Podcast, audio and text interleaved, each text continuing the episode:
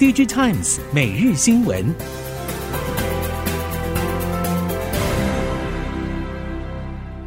听众朋友您好，欢迎收听 DJ Times 每日新闻，我是袁长杰，现在为您提供今天科技产业的新闻重点。首先带您看到，台积电美国亚利桑那州厂首期已经延迟到明年量产，外界大多认为进度延宕主因是来自当地的工会阻力。然而，根据半导体供应链表示，台积电落脚的凤凰城，当地政府监管单位完全不了解大型而且先进的半导体晶圆厂，没有晶圆厂建制审核等相关经验，也是关键所在。现在最坏情况已过，就是看美方重新思考，确认力邀台积电赴美设厂的目标。如果可以松绑，双方能取得共识，台积电在美国扩厂的阻力可望逐步减少。英特尔高调宣布，已经在美国奥勒冈州研发晶圆厂收到了艾斯摩尔第一批出货的高数值孔径 High-NA 极紫外光曝光机 EXE 五千系列，预计很快就会开始组装下一代微影设备，用于制程开发。然而，业界与半导体研究机构报告似乎不看好。荷兰媒体 Bits and Chips 甚至撰文分析，英特尔抢先采用 High-NA EUV，只怕不是好的决定。英特尔是不是可以真的利用 High-NA EUV 曝光，大幅提高竞争优势，犹未可知。而距离英特尔号称能否追赶台积电的决战点，时间是越来越近。PC 在亚太区经历两年低迷，今年渴望迎来春天。宏基泛亚营运总部总经理侯之元表示，去年市场走出低迷窘境，今年可望成长百分之五到十。而宏基亚太区成长一向超越市场平均，但他也点出隐忧：今年多个国家会有大选，包括印尼、印度、泰国，是否会影响政府标案，有待观察。他期望就算有影响，程度不要太大。侯之远预估。宏基在亚太区的主要动能有三：一为商用市场，二为电竞，第三是 AIPC 带来的市场聚焦。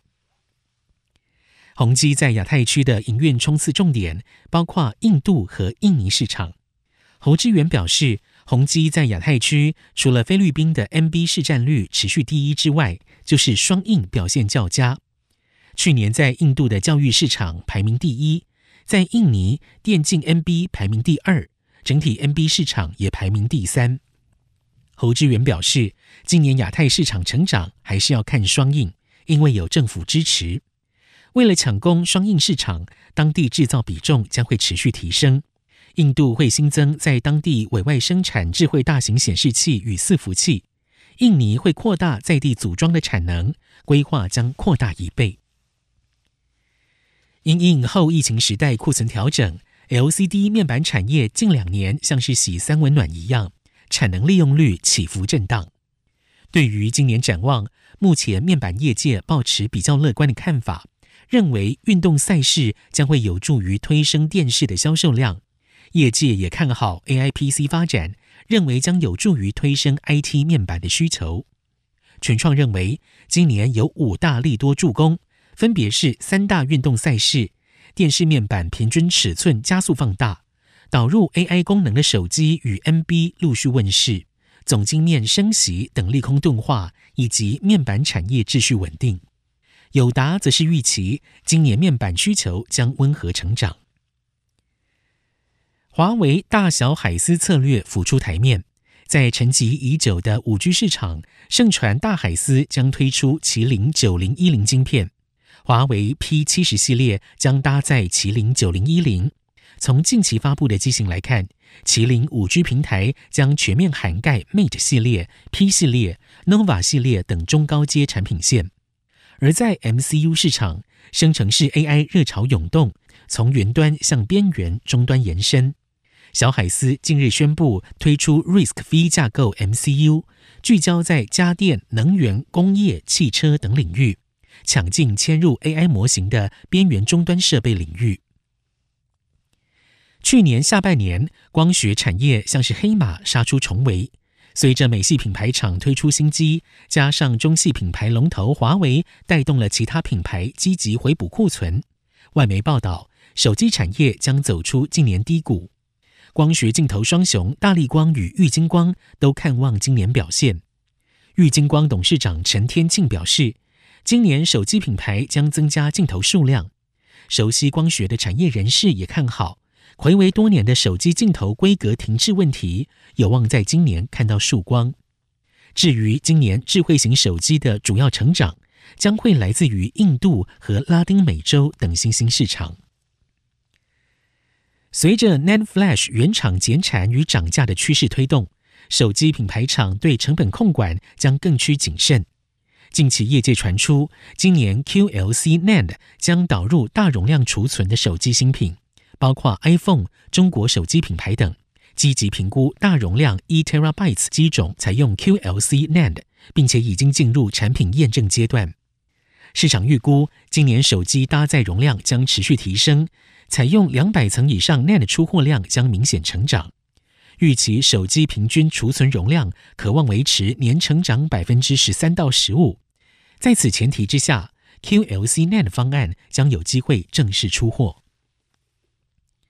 在手机面板方面，随着中系手机持续提高 OLED 面板的导入比重，加上了各家品牌今年有可能会扩大中高阶机种的备货数量，手机 OLED DDI 相关需求在今年继续成长，几乎是笃定的事实。